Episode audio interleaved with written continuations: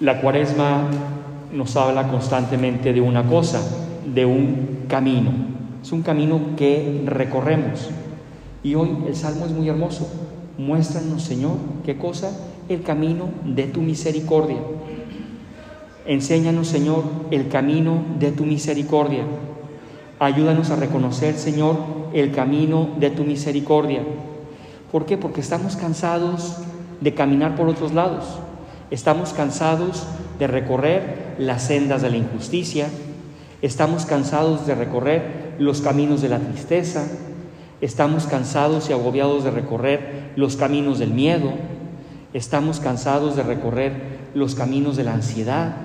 Y necesitamos ponernos de pie y empezar a caminar por las sendas del Señor. Muéstranos, Señor, el camino de tu misericordia. ¿Qué nos encontramos en el camino de la misericordia?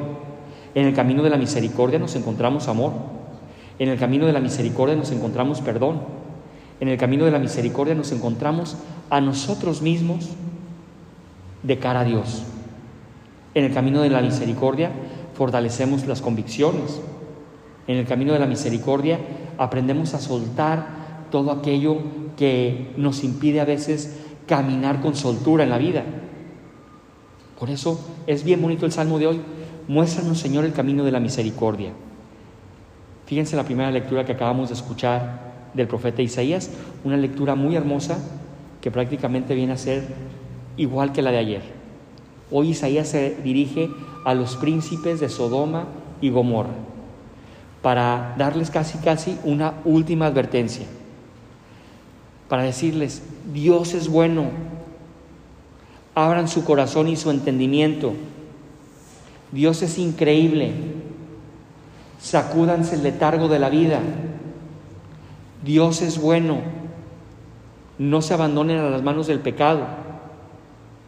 Lo único que Dios necesita para perdonar es un guiño o una señal, aunque sea pequeña, de nuestra parte. Y Dios, con una señal que demos nosotros de arrepentimiento, con una señal que demos nosotros de conversión, el Señor nos muestra su amor y su misericordia. Por grandes, abundantes y terribles que sean tus pecados, la misericordia de Dios es capaz de lavarlos, de perdonarlos y de asimilarlos. Nuestros pecados y nuestras culpas y nuestras faltas quedan asimiladas en la misericordia y en el amor de Dios. Muy bonita esta lectura, donde escuchamos los dos trabajos propios de la cuaresma. Dejar de un lado el mal y adherirnos por otro lado al bien. Esta invitación del Salmo de aprender a seguir el camino de la misericordia de Dios vemos como en el Evangelio Jesús hace hincapié en una cosa, en la hipocresía.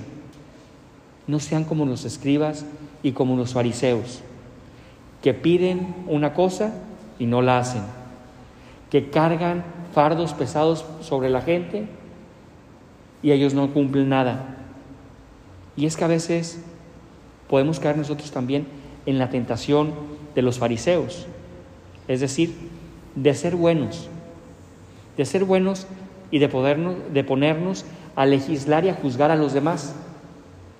Nos sentamos en nuestro trono de bondad, en nuestro trono de, entre comillas, excelentes católicos y empezamos a juzgar a todo el que pasa. Es que fulanito es muy pecador. Es que fulanita, ¿cómo fue madrina de primera comunión? El padre sabía la vida que lleva no, la vida que llevas tú por criticona. ¿eh? Porque han venido de repente a decirme, padre, usted es consciente de que fulanito va a ser padrino de confirmación. Si usted supiera la historia que trae, bueno, ¿quién eres tú para juzgar?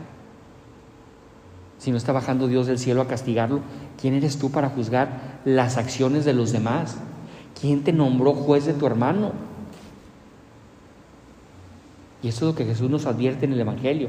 Tengan mucho, mucho cuidado de caer en la tentación, de cargar sobre los demás fardos pesados que nosotros no movemos, porque somos buenísimos para pedir lo mejor de los demás. buenísimos para pedir la conversión de los demás, buenísimos para exigir la perfección en los demás, pero nosotros le echamos ganas. Lo que yo pienso y exijo del prójimo, ¿lo vivo? ¿Trato de llevarlo a cabo? ¿O estoy sentado, sentada en mi trono de bondad, legislando y juzgando a todo el que puedo? Fíjense qué bonita las lecturas de hoy. Y repito, necesitamos para evitar todas estas adherencias al corazón, todas estas situaciones humanas que a veces llevamos a flor de piel, necesitamos deshacernos de ellas, purificarnos, purificar nuestra mirada, purificar nuestra mente, purificar el corazón y ponernos en el camino de la misericordia, del amor y de la comprensión. Vamos a seguir adelante en esta cuaresma, en ese recorrido de regreso a los brazos misericordiosos de Dios, pidiéndole al Señor que nos ayude a caminar hacia Él. Y en la medida en la que caminemos hacia Él, iremos viendo también los grandes frutos de vida espiritual en nuestra propia vida. Porque una persona que tiene a Dios como el faro, como la lámpara que ilumina su camino, la vida es muy diferente. Una persona que dice tener a Dios, pero que no pone a Dios como lámpara de su camino, es una persona que vive dos realidades. Por un lado quiere estar bien, pero no lo está porque no le ha dado a Dios la autoridad en su vida. Vive de baños de puritanismo religioso, pero no vive de baños del amor y de la misericordia de Dios. Que el Señor nos empape de su amor a cada uno de nosotros. Esa es la experiencia que buscamos en este periodo cuaresmal. Así sea.